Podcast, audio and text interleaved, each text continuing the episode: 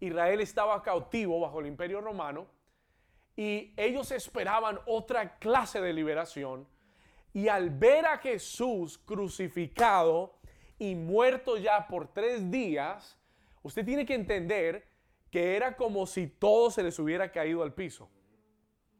Ellos habían invertido tres años de su vida siguiendo a Jesús con una expectativa de lo que sucedería, de lo que sería ese tiempo, y al verlo crucificado y al verlo sepultado y que ya han pasado tres días, estos hombres están desilusionados. Y lo entendemos y lo podemos entender. We could understand it. Sus sueños están caídos, their dreams are fallen, su corazón posiblemente está destruido, tienen una gran tristeza en el corazón y, van camino a Emaús con una gran frustración en su corazón. ¿Y sabe algo? Yo estaba meditando en esto. I was meditating on this. Yo estaba meditando en este pasaje, en este domingo de resurrección. Y yo pensaba que este es uno de los domingos de resurrección más extraños que yo he celebrado. Yo, pensaba, wow, este es uno de los domingos de resurrección eh, más extraños, más diferentes, por decirlo de alguna forma, que hemos celebrado. Yo no sé si la iglesia en toda su historia ha celebrado un domingo de resurrección eh, tan distinto, tan distanciado, por decirlo de alguna forma. Y, y yo pensaba que hoy, 12 de abril del 2020, muchas de nuestras familias que aman a Jesús, que han puesto su expectativa en Jesús, su esperanza en Jesús. Yo pensaba como muchas de nuestras familias, y, lo digo porque he hablado con muchas de las familias que vienen a esta iglesia, con individuos, y muchos hoy están atravesando momentos difíciles, momentos verdaderamente críticos. Yo le doy gracias a Dios porque tenemos muchos de nuestra muchas personas en nuestra iglesia que aún siguen trabajando, que sus negocios están siendo bendecidos y yo les doy gracias a Dios, pero también mi corazón eh, se duele cuando, cuando alguien me llama y me dice pastor o alguien me escribe y me dice pastor, ore por nosotros, perdimos nuestro trabajo, mi esposo perdió su trabajo, yo perdí mi trabajo y, estamos confiando en Dios, pero, pero yo entiendo que la situación es real que la dificultad es real. Y, escúcheme, eh, en estos días, antes de ayer o ayer, hablé con alguien conocido que tiene familia en Nueva York y me decía, me decía, pastor, mi mamá tiene el coronavirus, mi mamá tiene el COVID-19, eh, el, otro familiar también en Nueva York tiene el COVID-19, muchos excompañeros de trabajo allá tienen el, virus y, y a veces no dimensionamos la realidad de lo que está sucediendo, pero yo entiendo que hoy es un día, este 12 de abril, este domingo de resurrección, mientras estamos aquí, es uno muy extraño, es uno muy diferente, y yo entiendo que muchas de nuestras familias están atravesando hoy momentos difíciles, muchos están atravesando eh, económicamente en momentos críticos, porque han perdido sus trabajos, muchos están aún enfermos, conocen personas con este virus que están batallando por sus vidas. Y yo pensé que hoy domingo de resurrección eh, hay muchos que como estos dos discípulos, y esto fue lo que me atrajo al texto, this is what brought me to this text, porque yo vi a muchos, muchos de nuestros eh, hermanos y mucha gente de fe como estos dos discípulos que van tristes camino a Emaús. Escúcheme bien, que, van tristes camino a Emaús. Eh, y ahora le voy a explicar en un momento lo que significa Emaús. I'm going to tell you what Emmaus means in a, moment. Pero, ¿qué quiere decir que van tristes? Eh, porque yo, yo, pensaba cómo muchos van hoy con, con sus maletas llenas de tristeza tal vez, de, algo de frustración, de algo de desesperanza. Algunos eh, van a Emaús con, con, ese temor, con ese desconcierto de qué va a suceder mañana, la próxima semana. Hoy tengo mi trabajo, pero ¿será que mañana tengo mi trabajo? ¿Será que la próxima semana voy a tener mi trabajo? ¿Será que mi negocio va a aguantar un mes más? ¿Será que la economía eh, va a seguir? ¿Será que qué va a pasar? Y muchos van camino a Emaús, no solo por aquellas expectativas que no se han alcanzado, sino también por la incertidumbre de lo que va a venir. Y escúcheme bien, mientras estos discípulos van camino a Emaús, yo pensaba, ¿a usted qué? ¿Qué significaba Emaús? What does Emmaus mean? Y, y, el Espíritu Santo me habló enseguida, spoke to my heart right away, y me dijo, Emaús para los discípulos, eh, anote esto, write this down, Emaús para los discípulos significaba, representa la dirección incorrecta, the wrong direction. Esto, y esto me llamó mucho la atención. Ellos iban en la dirección incorrecta. ¿Qué significa Emmaús? What does Emmaus mean? Y ahora le voy a explicar por qué. Emmaús significa el lugar donde nosotros nos damos por vencidos. The place where we give up.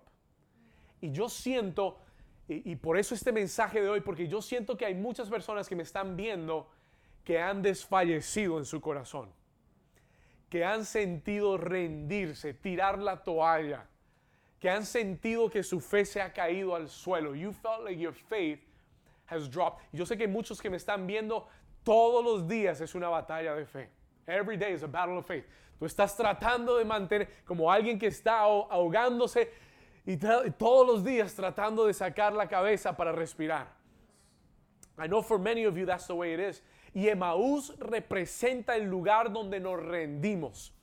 Emaús representa el lugar donde abandonamos lo que Dios nos prometió. Where we abandon what God promises. Se dice, pastor, ¿cómo así? No entiendo. ¿Cómo, sabe usted? Porque Jesús le había ordenado a sus discípulos y les había dicho, quedaos en Jerusalén hasta que venga la promesa de parte del Padre. Listen to me carefully. Jesús le había dicho, no se vayan de Jerusalén, sino que permanezcan en Jerusalén hasta que venga la promesa del Padre. Y yo vine a darle a alguien esta palabra en el día de hoy.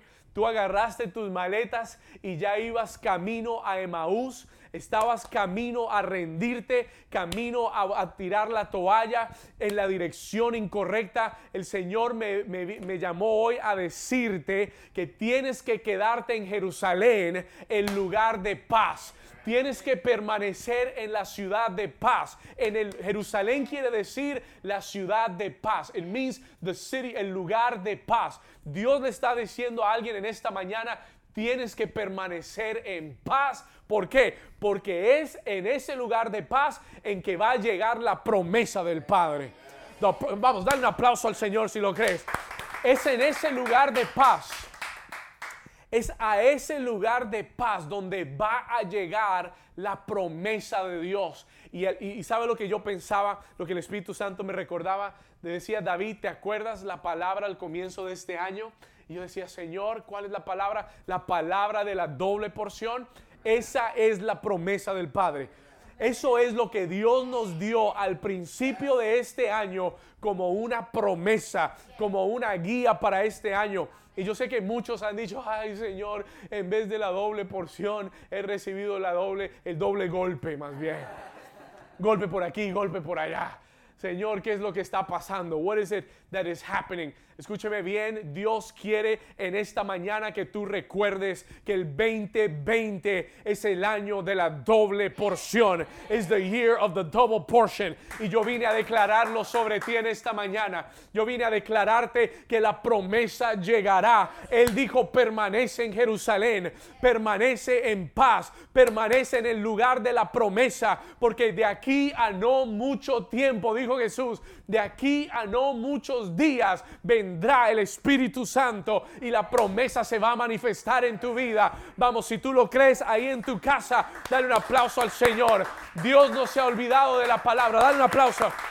Dios no se ha olvidado de la palabra y todo lo que Él ha dicho se cumplirá. Y este será tu año de la doble porción. Y este año no terminará sin que tú veas una doble porción de herencia. Yo declaro que casas vendrán a tu vida. Declaro que abundancia vendrá a tu vida. Declaro que habrá salvación en tu casa. Declaro que habrá sanidad en tu cuerpo. Doble porción en esta mañana en el nombre de Jesús. Dale un aplauso fuerte. Vamos, grita conmigo. Cristo está vivo. Es domingo de resurrección. It is a resurrection Sunday. Escúcheme bien, ellos iban en la dirección incorrecta. Y alguien hoy tal vez había arrancado y estaba caminando en la dirección incorrecta. Y este mensaje es para ti. This message is for you. Jesús vino a pararte en el camino. He came to stop you on the way para decirte es hora de regresar al lugar de la promesa. It's time to come back to the place of the promise. Porque lo que Dios dijo se va a cumplir. ¿Alguien lo cree? Vamos, si tú lo crees ahí en casa, escríbenos en el chat y diga yo lo creo. Diga yo lo creo. Yo voy a recibir la doble porción. Escríbenos ahora ahí donde estás y decláralo en el nombre de Jesús. Escríbelo. Escrito está. Declara, este es mi año de la doble porción. Come on, no matter what the devil brings, this is my year of the double portion. Así que permanece en paz, remain in peace, permanece en paz, porque en ese lugar de paz es donde llega la promesa. En este domingo de resurrección, Jesús quiere que sepas, listen to me, en este, este domingo de resurrección, Jesús quiere que sepas que es en ese lugar de paz, ese, ese lugar de paz, donde va a llegar la promesa del Señor. Así que no te rindas, así que no vayas en la dirección incorrecta. Don't take the wrong route now porque pronto, en no pocos días, de aquí a pocos días, diga conmigo, de aquí a pocos días. Vamos, decláralo con fe, de aquí a pocos días, yo recibiré la promesa del Padre. Vamos, diga amén fuerte. Y en el versículo 15, verse 15, la Biblia declara que mientras ellos iban camino a Emmaús, while they were going to Emmaus, Mire esto en el versículo 15, mientras iban camino a Emaús, mire lo que dice, sucedió que mientras hablaban y discutían entre sí, ¿quién se les apareció? Who showed up? Hoy, hoy Jesús se va a aparecer, se está apareciendo a la vida de alguien. Hoy Jesús se va a revelar a la vida de alguien en este lugar. Y Jesús mismo se acercó y caminaba con ellos. Él ha venido hoy, déjame decirte, Él ha venido hoy para abrir tus ojos. He's come today to open your eyes. ¿Alguien lo cree? Él ha venido hoy para revelarte que Él está vivo. Que Él dijo, yo soy la resurrección y la vida. Y el que cree en mí, escúchame bien, el que cree en mí, aunque esté muerto, vivirá, dijo Jesús. Oh, Él vino hoy a manifestarse a tu vida para que tú sepas que no estás solo, que en el día más oscuro es donde Él más presente está en tu vida.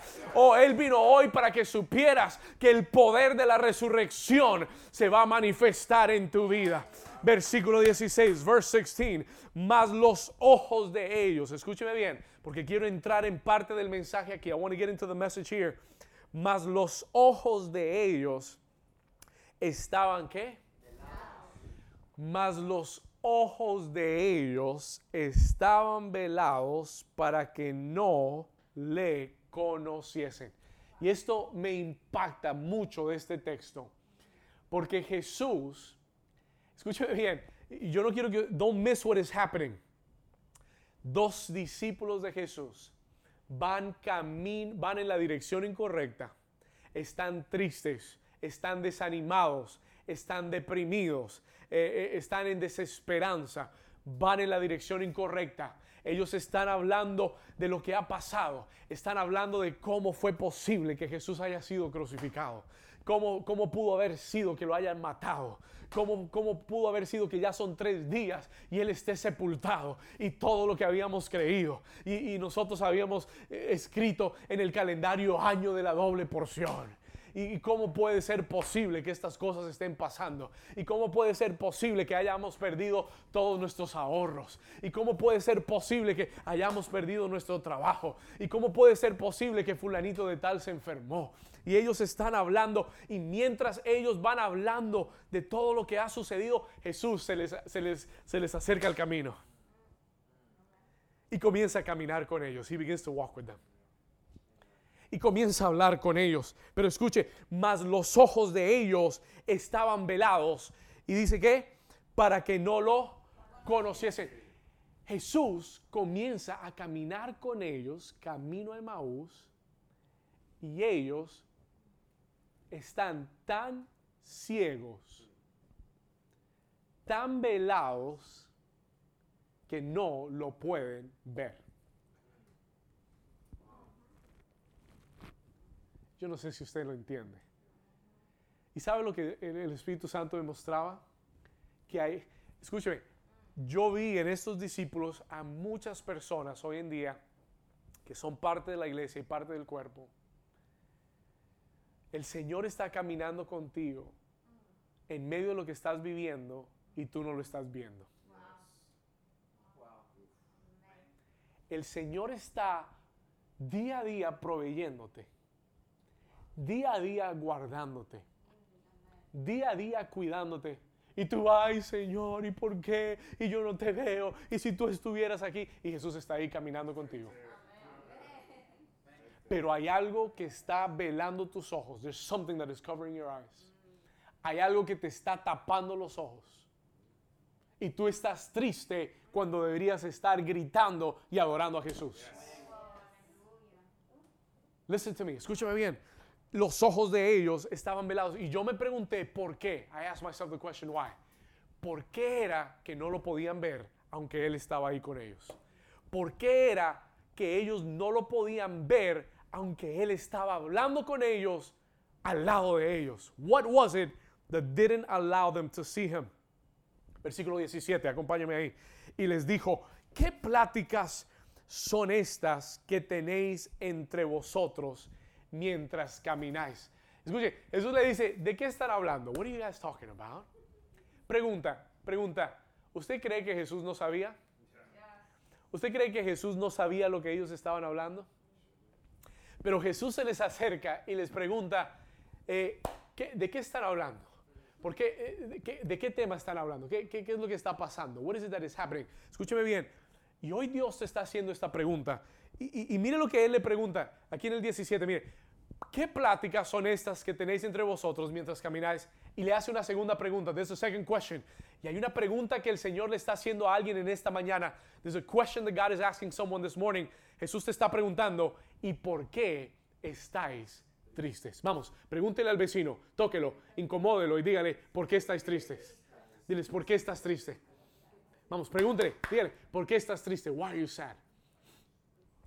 Escúcheme bien. Hay dos preguntas que Jesús hace. ¿De qué estás hablando? ¿Y por qué estás triste? Why are you sad? Y déjeme decirle algo. Let me tell you something.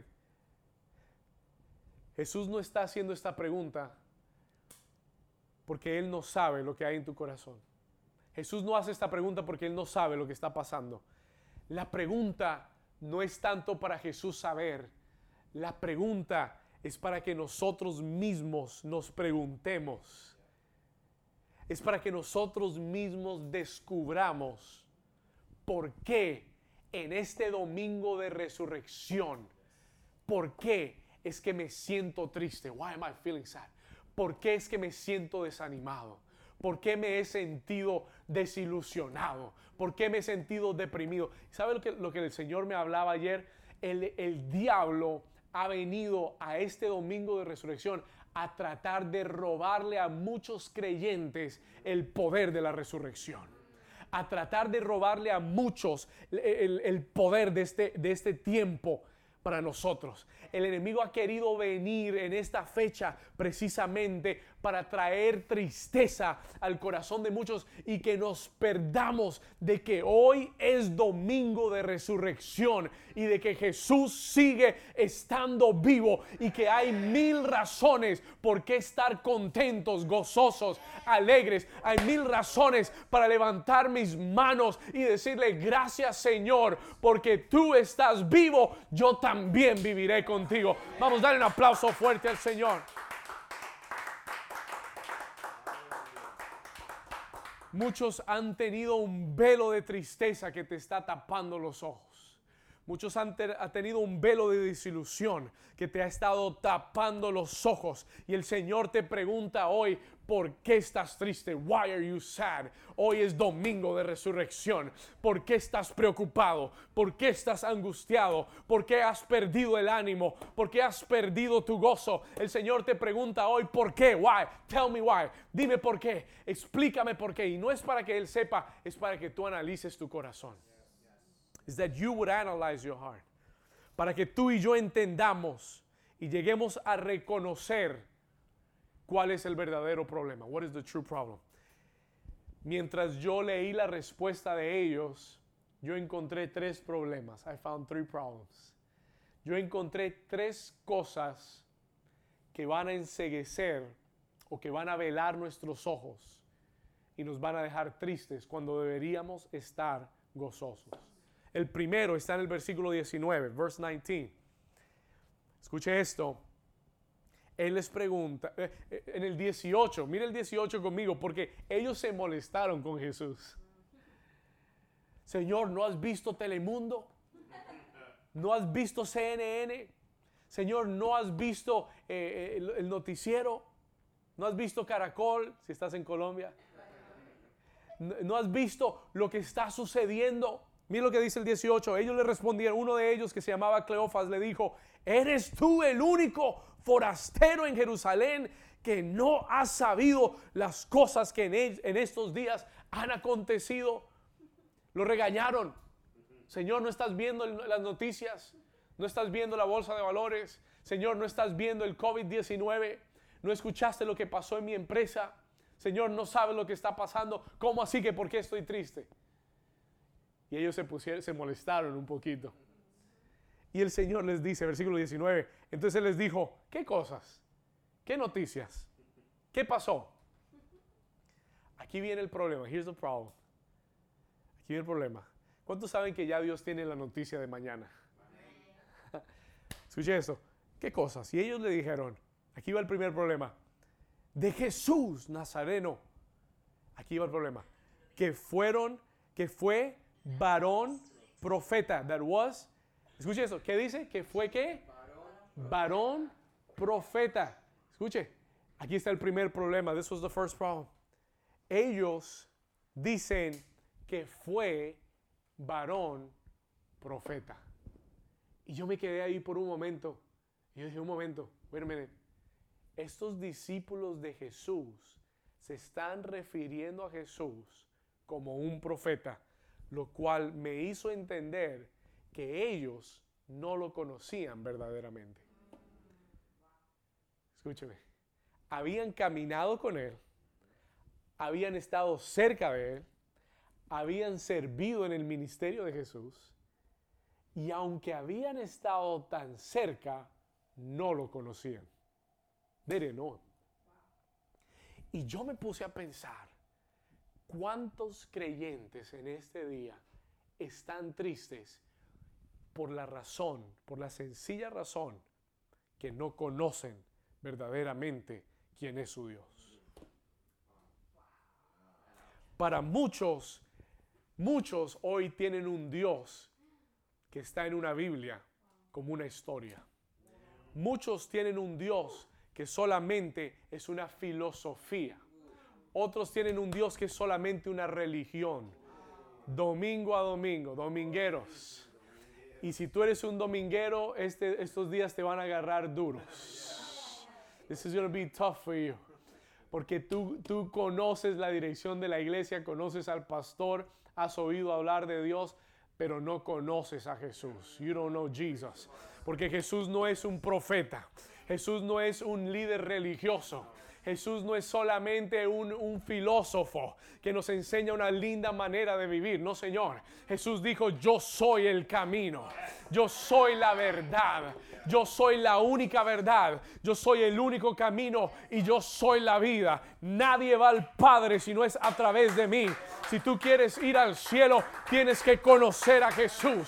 No, no oír hablar de Jesús. No ir a la iglesia los domingos. Tú tienes que tener una relación viva, íntima. Tú tienes que saber quién es tu Dios. Tú tienes que saber cuál es el poder de tu Dios. Tú tienes que saber de qué es capaz Jesús en tu vida. Que Él no es solamente una figura histórica. Él es el Dios que vive y reina por los siglos de los siglos. Y que Él va a regresar un día por su iglesia. Él es el Jesús vivo. He is alive. Grita conmigo, Él está vivo. Y hoy tú tienes, y sabes lo que yo pensaba, you know what I was thinking, yo pensaba, esta, esta crisis va a hacer que muchos conozcan verdaderamente a Jesús. Si, si, si tú estabas conforme con simplemente conocerlo superficialmente, esta crisis va a forzarte a sumergirte en quién es Dios. Y vas a tener que tener una relación personal con Jesús. Y si tú no lo conoces, tienes que decirle, Señor, quiero conocerte verdaderamente. Y déjeme decirle algo. Los que conocen verdaderamente a su Dios, dice el libro de Daniel, harán proezas dice, harán cosas poderosas. Aquellos que hoy verdaderamente conocen a Dios no tienen miedo porque, porque Jesús dijo, en el mundo tendréis aflicción, pero confiad porque yo he vencido al mundo. Porque Jesús dijo, en el mundo habrán pestes, habrán, habrán hambres, habrán guerras, pero ten confianza en mí. Y los que conocen verdaderamente a Jesús están confiados porque han edificado su casa sobre la roca. Vamos a dar un aplauso fuerte a Jesús. Vamos a dar un aplauso en casa. El primer problema de por qué ellos estaban velados y de por qué estaban tristes es porque no lo conocían verdaderamente. Y como le dije hace un momento, esto no tiene que ver cuántas veces tú vas a la iglesia, no tiene que ver qué tan cerca eres del pastor, esto no tiene que ver cuánto, cuántos años eres cristiano, esto tiene que ver con, con tu conocimiento, con tu experiencia personal con Dios. ¿Quién es Dios para ti? Ellos dijeron, eh, versículo 19, ellos dijeron de Jesús Nazareno, escuche que fue varón profeta, poderoso en obra poderoso en palabra delante de Dios y de todo el pueblo. Esa era su experiencia. That was their experience. Versículo 20, sigamos leyendo acá.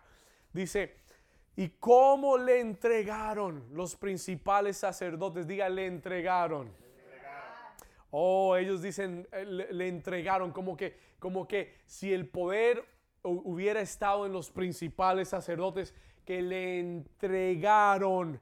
Dice, y nuestros gobernantes le entregan, como si el poder lo tuviera el gobierno o lo tuvieron los líderes religiosos, lo entregaron, escuche esto, y nuestros gobernantes a sentencia de muerte y le crucificaron. Versículo 21, verse 21. Le voy a mostrar el segundo problema aquí, versículo 21. Pero nosotros esperábamos, subraya eso en su Biblia, diga conmigo, esperábamos. Y quiero hablarte del segundo problema. I want to tell you the second problem. Expectativas incorrectas. Wrong expectations. Se lo voy a explicar por un momento. Let me explain it to you for a moment. Escúcheme bien. Aquí está el segundo problema. Muchas veces nosotros nos defraudamos, nos entristecemos porque tenemos una expectativa incorrecta y aún de parte de Dios. Aún la expectativa incorrecta de Dios. Even the wrong expectations from God. ¿Qué quiere decir, pastor? Escúcheme. Porque muchas veces nosotros esperamos que Dios haga las cosas a nuestra manera. Porque muchas veces nosotros esperamos que Dios haga las cosas de una forma.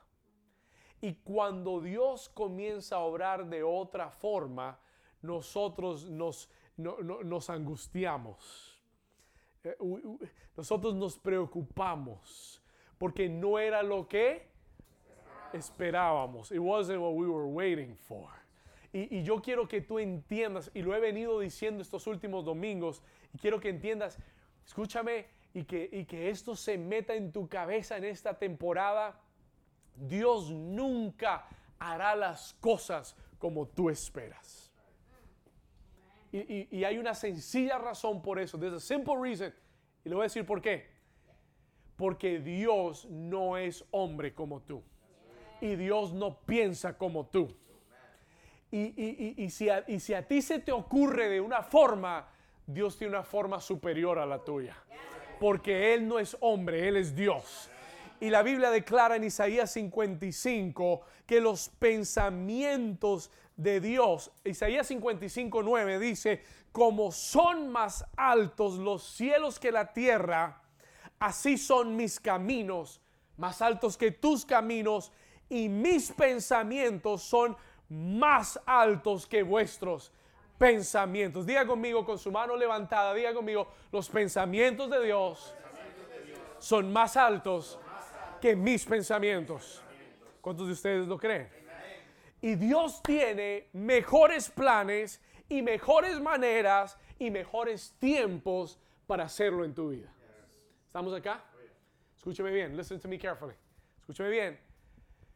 Pero cuando yo tengo una expectativa, una esperanza de que Dios lo hará de cierta forma y Dios comienza a trabajar en otra forma, yo llego a pensar que Dios no está haciendo nada. Yo llego a pensar que Dios se le olvidó lo que me prometió. Yo llego a pensar que, que, ya han pasado tres días y todo está callado. Y todo está silencioso. Yo pensé que eso de la resurrección era metamorf, meta, ¿cómo se dice? Como una metáfora, ¿verdad? Yo no pensaba que eso era realmente una muerte y una resurrección. Y entonces mi, expectativa está en algo, mi esperanza está en algo. Escúcheme bien. Y cuando no vemos lo que esperábamos, nos desanimamos. Cuando no vemos que, lo que esperábamos, nos desilusionamos, nos entristecemos, le echamos la culpa muchas veces a Dios. Many times we blame God. Escúcheme, no, le, echamos la culpa a Dios o simplemente llegamos a la conclusión de que Dios no le interesa lo que pasa en mi vida o que Él está ausente y nos dejamos enfriar. Ahí es donde comenzamos a irnos a Emmaús. That's when we start going to Emmaus. Cuando estamos tristes, desilusionados, cuando estamos defraudados, entristecidos, cuando pensamos que Dios no está obrando, porque las expectativas no se han cumplido. Miren lo que ellos dicen en el 19, so I can show this to you in verse 19. Ellos le dijeron, perdón, en el, en el 20, 21, vamos al 21, vamos a brincar al 21. Dice, pero nosotros esperábamos, miren lo que ellos dicen, esperábamos que Él era el que había de redimir a Israel. Escuche, nosotros esperábamos que Él era el que iba a redimir a Israel. Esa era la expectativa de ellos. That was their expectation. Escúcheme, la expectativa de ellos era que Jesús iba a liberar a Israel del imperio romano. Y cuando lo vieron muerto, dijeron, hasta se, se acabó todo. ¿Qué hacemos aquí? Esto no se va a cumplir. Esto no va a suceder. Y eso es lo que le pasa a muchos creyentes. Tenemos una expectativa de algo y esperamos que Dios lo haga de una forma. Y yo te tengo una noticia, Jesús sí iba a redimir a Israel, pero el plan de Jesús era mucho más grande que solo redimir a Israel. El plan de Jesús era morir en la cruz, resucitar al tercer día para no solamente vencer al imperio romano, sino vencer a la muerte, vencer al pecado, vencer a Satanás y darle vida no a Israel, sino a toda la humanidad. ¿Alguien está aquí conmigo? Diga, los planes de Dios son más grandes que los míos. Tú estás pensando en ti, Dios está pensando en toda la ciudad. Tú estás pensando en ti y Dios está pensando en cómo salvar tu familia. Tú estás pensando en ti, Dios está pensando en cómo salvar tu ciudad. Tú estás pensando en la ciudad, Dios está pensando en cómo salvar esta nación. Tú estás pensando en la nación, Dios está pensando en cómo salvar las naciones de la tierra. Diga conmigo, el plan de Dios siempre es mejor. Diga, siempre es más grande. Ahora dígale, Señor, dame tus pensamientos. Vamos, dígale, dame tus pensamientos. En el nombre de Jesús. Dale un aplauso fuerte al Señor en esta mañana. Is this good or what? ¿Será que alguien Dios le está hablando en esta mañana? ¿Será que alguien Dios le está hablando? ¿Será que alguien está recibiendo esta palabra? Escríbenos ahora y déjanos saber que Dios te está hablando. Escríbenos ahora y dígale, escribe y diga, yo quiero los pensamientos de Dios. I want God's thoughts. Yo no quiero quedarme defraudado porque yo estaba esperando algo que Dios quería hacer mucho más. ¿Estamos acá? Y, y la buena noticia es que los planes de Dios siempre son mejores. La buena noticia es que los planes de Dios siempre son más grandes. Nosotros esperábamos que Él iba a redimir a Israel. Dios quería redimir toda la humanidad.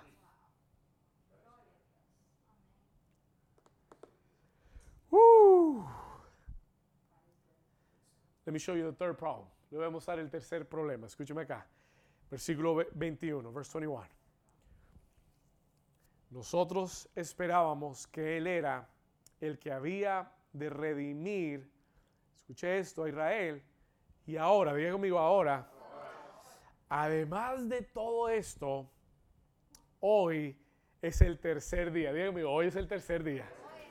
Hoy es, dígalo más fuerte, diga, hoy es el tercer día.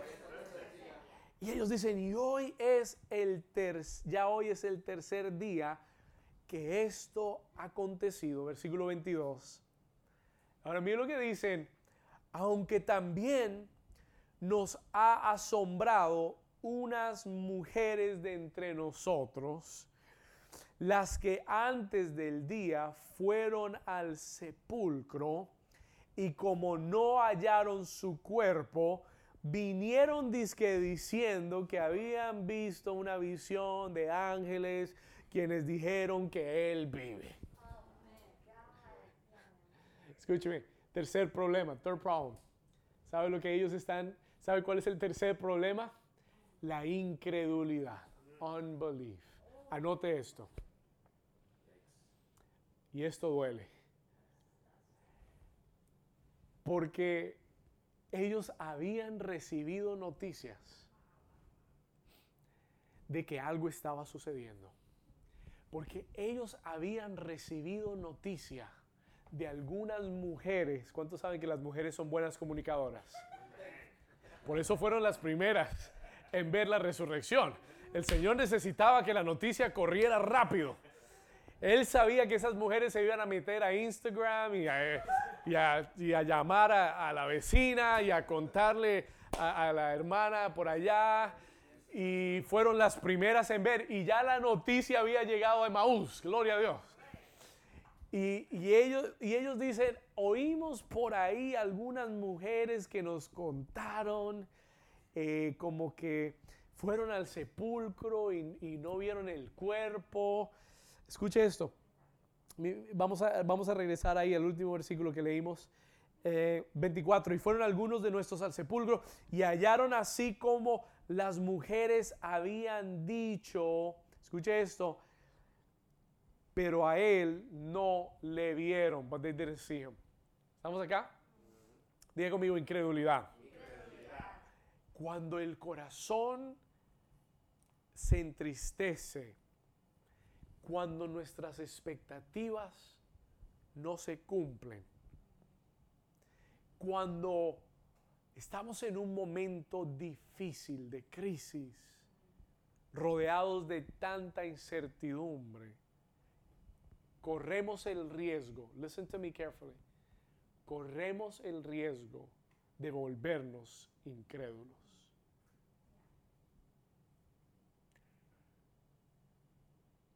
Yo siento que muchas veces hay más incrédulos en la iglesia que afuera de la iglesia. Le voy a decir por qué. Let me tell you why. Porque muchas veces la gente que está en la iglesia, que ha oído tanta palabra, ya tienen los oídos tapados. Que hemos oído tanta promesa, oímos una promesa, así amén, gloria a Dios.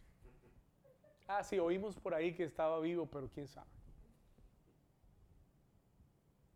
Y tomamos esto ligeramente. Y yo quiero advertirte hoy, y quiero que tengas mucho cuidado de que la incredulidad, escúcheme, que la incredulidad no tape tus ojos. Let it not veil your eyes. Que no dejes de creer. Escúcheme.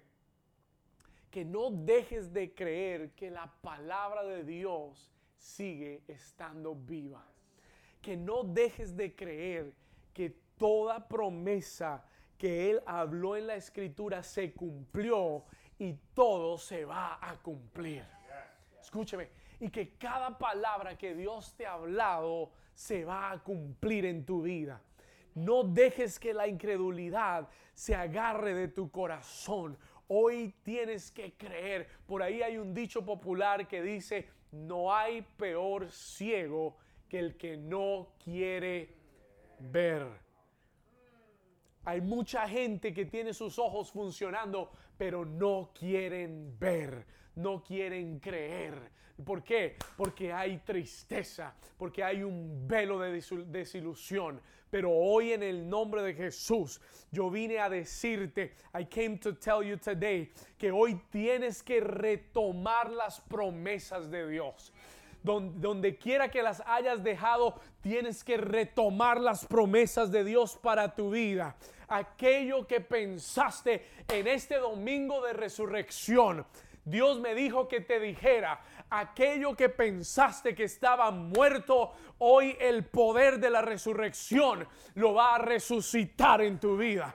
Hoy el poder de la resurrección va a levantar tu esperanza, tu fe, tu gozo, tu ánimo, tu vida hoy se resucita a través de Jesús. Vamos, si usted lo cree, dale un aplauso fuerte a Jesús en tu casa. Diga conmigo el poder de la resurrección. Come on, el poder de la resurrección. Hoy retoma las promesas. Hoy retoma la palabra que Dios te ha hablado. Porque la fe viene por el oír y el oír por la palabra de Dios. Retoma la palabra, escríbela donde la puedas ver. Declara es el año de la doble porción y mis ojos lo van a ver, porque Dios no es hombre para que mienta, ni hijo de hombre para que se arrepienta. Todo lo que Dios ha dicho, Él lo va a hacer todo lo que Dios prometió, Él lo va a cumplir. Alguien dice amén. Alguien dice amén en esta mañana. Hoy en el nombre de Jesús levanta tu mano derecha y diga conmigo, yo renuncio. Diga, yo renuncio a todo espíritu de incredulidad. Diga, todo aquello que ha cegado mis ojos, que ha velado mis ojos. Diga, hoy se remueve. Diga, hoy es quitado en el nombre de Jesús. Diga, hoy mis ojos se abren Vamos, dígalo con fe. Hoy mis ojos se abren y hoy voy a ver las promesas de Dios cumplirse en mi vida en el nombre de Jesús. Si tú lo quieres dar un aplauso fuerte a Jesús. Vamos, un aplauso fuerte a Jesús. Acompaña el versículo 25, el verse 25. Vamos a ir aquí a la escritura, versículo 25. Cuando Jesús los oye, when Jesus hears them. Escuche, cuando Jesús los oye, mire lo que Él les dice. Look what He tells them. Mire lo que Jesús los diagnostica. Look what He says. Les dijo Jesús, oh, insensatos y tardos de corazón. ¿Para qué? Slow to believe. Quédese ahí conmigo por un momento. Lea estas palabras. Y yo no sé a quién Jesús le está diciendo esto hoy insensatos y tardos de corazón para creer. Yo quiero preguntarte en esta mañana, does it take you long to believe? Yo quiero preguntarte en esta mañana, ¿por qué te demoras tanto en creerle a Dios? ¿Por qué se, por qué se demora tanto tu corazón en creerle a Dios?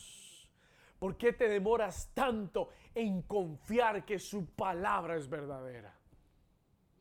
Él les dice, oh insensatos, tardos de corazón para creer todo lo que los profetas han dicho. Everything that the prophets had said. Versículo 26. Me encantó esto. Y, y, esta palabra es para alguien en esta mañana. Esto va a ministrar el corazón de alguien. This is going to minister somebody's heart this morning. Versículo 26. Jesús hace una pregunta. Jesus makes a question. Y él dice, léalo conmigo en casa, léalo conmigo aquí. Dice, no era necesario que el Cristo padeciera estas cosas y que entrara en su gloria. Pregunta, ¿no era necesario que Cristo padeciera para que entrara en su gloria? Escúcheme bien, mire a su vecino por un momento y dígale, es necesario padecer. Yo vine a decirle a alguien en esta mañana de parte de Dios, escúcheme bien, no hay resurrección si no hay muerte. Yo vine a decirle a alguien de parte de Dios esta mañana, no hay gloria sin padecimiento. Escúchame bien, because you need to understand, porque necesitas entender que algunos padecimientos que han venido a tu vida son necesarios they are necessary. Usted dice, ¿para qué, pastor? Porque Dios quiere llevarte al próximo nivel. Y no habrá resurrección si primero no hay muerte. No habrá gloria si primero no hay padecimiento. Y algunos de ustedes están padeciendo algunas cosas, pero esta es la antesala. This is the setup for what God is going to do in your life. Esta es la antesala para la gloria que está por venir a tu vida. Algunas cosas tienen que terminar, algunas cosas tienen que morir, otras tienen que estar ponerse a un lado para que pueda resucitar lo que Dios quiere traer a tu vida. Para que pueda resucitar lo que es necesario en tu vida. Diga conmigo, era necesario. Diga conmigo, era necesario. Tenía que suceder. What you're going through had to happen. Lo que estás pasando tenía que suceder. Tiene que suceder. Porque para que venga algo mejor, algo tiene que morir. Para que venga algo más grande, algo tiene que morir. Para ver resurrección, tiene que haber muerte. Y Jesús dijo, algo, dice, era necesario padecer estas cosas. Era necesario que el Cristo padeciera estas cosas. Escúcheme bien, pero diga conmigo, no es el final. Diga conmigo, no es el final, sino es el comienzo de algo mejor. I want you to write that down. Escriba eso.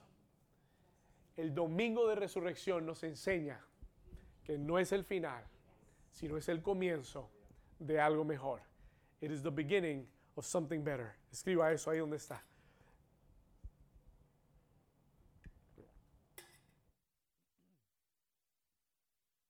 Yo creo en el poder de la resurrección. I believe in the power of resurrection. Y yo creo que el poder de la resurrección está aquí hoy.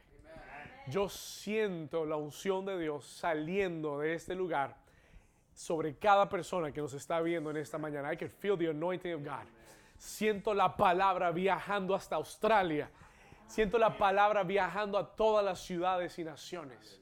Siento el espíritu de la resurrección. Siento el poder de la resurrección tocando tu vida ahora mismo si estabas enfermo, sanando tu cuerpo ahora mismo. Siento el poder de la resurrección levantando a aquellos que estaban desanimados, aquellos que estaban tristes. The Spirit, the power, levanta tus manos en casa ahora mismo. Ahora mismo el poder de la resurrección, the power of resurrection. Levante sus manos como que usted quisiera recibirlo. Vamos, levante sus manos como que usted estuviera listo para recibir el poder de resurrección. Ahora mismo declaro que sobre ti viene el poder de resurrección. Declaro que el poder de la palabra te alcanza, llega a tu vida. Ahora que lo que estaba muerto comienza a resucitar, que comienzas a tener vida nueva. Eh, ahora tu espíritu revive. Your spirit comes alive again. En el nombre de Jesús, tu fe revive ahora, tu esperanza revive ahora, tu ánimo revive ahora en el nombre de Jesús. Vamos, diga, yo recibo el poder de la resurrección. Vamos, levanta tus manos. Yo recibo el poder de la resurrección. Ahora el poder de Cristo operando dentro de mí. Vamos, si tú lo crees, dar un aplauso fuerte a Jesús.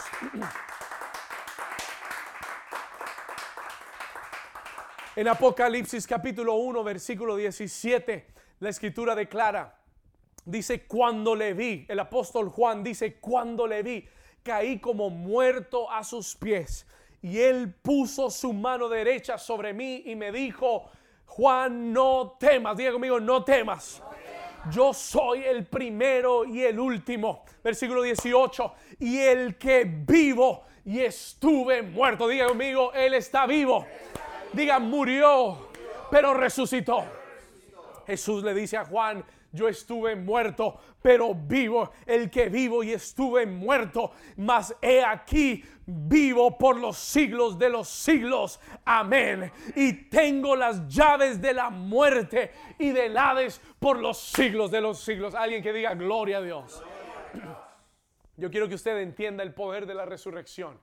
Cuando Jesús murió, Él fue hasta el infierno y le arrebató a Satanás las llaves de la muerte y las llaves del infierno. Y hoy Él declara que las puertas del Hades no prevalecerán en contra de tu vida. Él declara hoy que Él tiene todo poder y autoridad y lo ha dado a la iglesia. Y Él te dice, sí, yo estuve muerto, pero ahora estoy vivo y viviré por los siglos de los siglos. Y estoy contigo. Yo soy el principio y yo soy el final. Alguien diga, aleluya.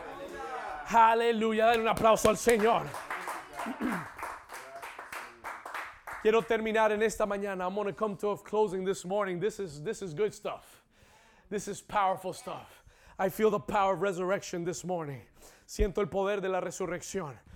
La, Biblia nos declara ahí en Lucas 24 que después de que Él les declara estas cosas, Él comienza, escuche, míreme acá un momento, Él comienza a abrirle las escrituras y Él comienza a declararle lo que Moisés, desde Moisés, todo lo que los profetas hablaron acerca de Jesús. Y Él comienza a mostrarles a través de la palabra, porque la palabra abre nuestros ojos. ¿Alguien dice amén? Diga conmigo, la palabra abre mis ojos. Y Él comienza a abrirle la palabra, porque Él es la palabra. Él es el pan de vida. Y Él comienza a abrirle la escritura. Y dice en el versículo, vamos a ir al versículo 30. We're going to go to verse 30. Acompáñame ahí por un momento, versículo 30.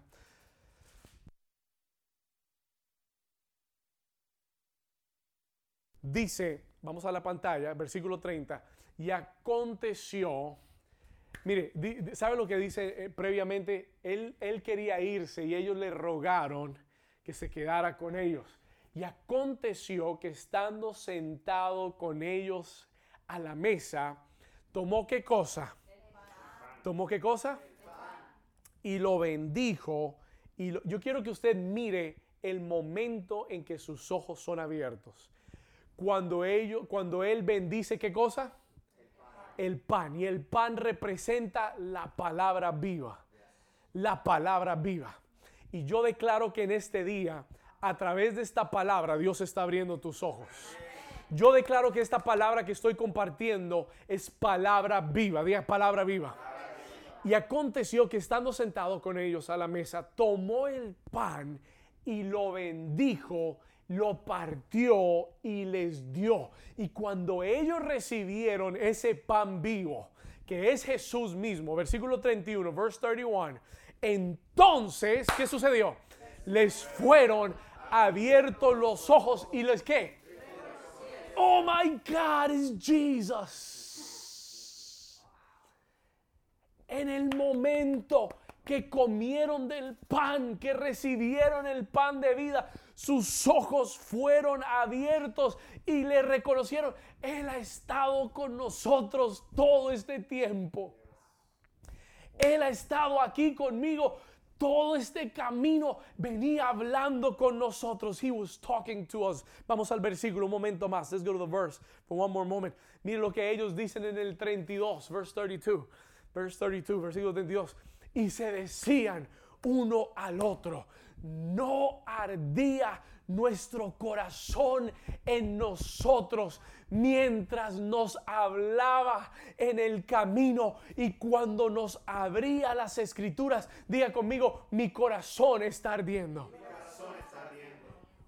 Ellos se miraron el uno al otro y se decían, no ardía nuestro corazón. Let's get this camera. No ardía nuestro corazón mientras Él nos hablaba, mientras la palabra era predicada. Y yo siento en esta mañana que hay corazones ardiendo en esta hora en este mismo momento Dios está encendiendo el corazón de alguien que estaba triste. Dios está encendiendo el corazón de alguien que pensaba que todo estaba acabado. Dios está encendiendo el corazón de alguien que iba camino a Emaús. Hoy Dios está poniendo fuego en tu corazón. He's putting that fire back in your heart. Hoy la palabra está encendiendo el ánimo, la vida dentro de ti como los discípulos. Ellos decían, la palabra trajo fuego a nuestro corazón. Su voz hablada a nuestra vida nos encendió el corazón. Yo declaro que hoy Dios enciende tu corazón. Yo declaro que hoy Dios trae vida a tu corazón. En el nombre de Jesús, una llama se enciende hoy para que tú creas en Él, para que vuelvas a retomar el camino. Versículo 33, verse 33. Escuche, escuche lo que dice, versículo 33. ¿Y qué hicieron? Levantándose en la misma hora, diga la misma hora. Diga, en esta misma hora me voy a levantar. Diga, en esta misma hora me voy a levantar. Dice, y siga leyendo conmigo un momento, dice, y hallaron a los once reunidos y a los que estaban con ellos. leámoslo una vez más. I want you to read it one more time. Y levantándose en la misma hora, volvieron a Jerusalén. Escuche esto. A Jerusalén y hallaron a los. Dice que volvieron a dónde? A Jerusalén. Míreme acá un momento. ¿Volvieron a dónde? Yo le dije, comenzando esta enseñanza, que los discípulos iban camino a Emaús. ¿Estamos aquí? Y Emaús representa la dirección. Ellos estaban alejándose de la promesa, alejándose del propósito, estaban desanimados, estaban desilusionados. They were walking away. Estaban caminando lejos del lugar donde Dios los quería. Pero cuando sus ojos son abiertos, cuando reciben ese fuego en su corazón, versículo 32, perdón, 33, se levantaron esa misma hora. Escuche esto. Póngale atención, let's get it here. Y volvieron a Jerusalén. They returned to Jerusalem. Yo quiero que toques al vecino que está a tu lado por un momento y le digas, vamos a volver a Jerusalén. Dile, vamos a volver a Jerusalén. Diga, vamos a volver al lugar de paz. Dile, hoy vamos a regresar. Dile, hoy vamos a regresar al lugar de paz. Dile, hoy vamos a regresar al lugar de la promesa. Dile, hoy vamos a regresar al lugar de propósito.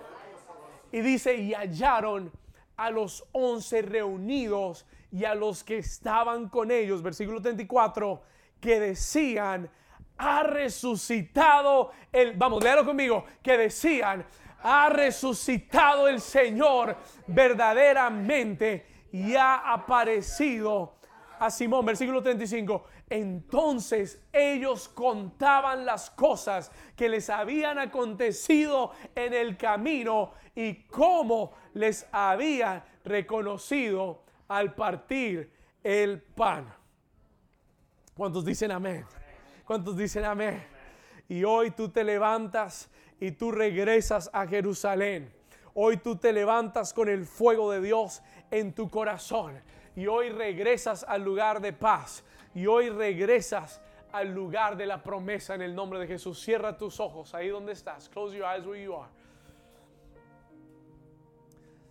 Levanta tus manos al Señor en esta mañana. Y hoy posiblemente tú estabas camino a Emaús. Posiblemente hoy al comenzar esta transmisión, tú estabas triste, frustrado, desilusionado. Pero Jesús hoy te trajo hasta aquí. Hoy Jesús te trajo hasta esta transmisión para cruzarse en tu camino, para hablar directamente a tu corazón y para volver a encender la llama de fuego dentro de ti, para darte una esperanza de gloria. El apóstol Pablo declara, Cristo en nosotros, la esperanza de gloria. Levanta tus manos ahí donde estás en casa. La presencia del Señor está en este lugar. The presence of the Lord is here. I can feel it.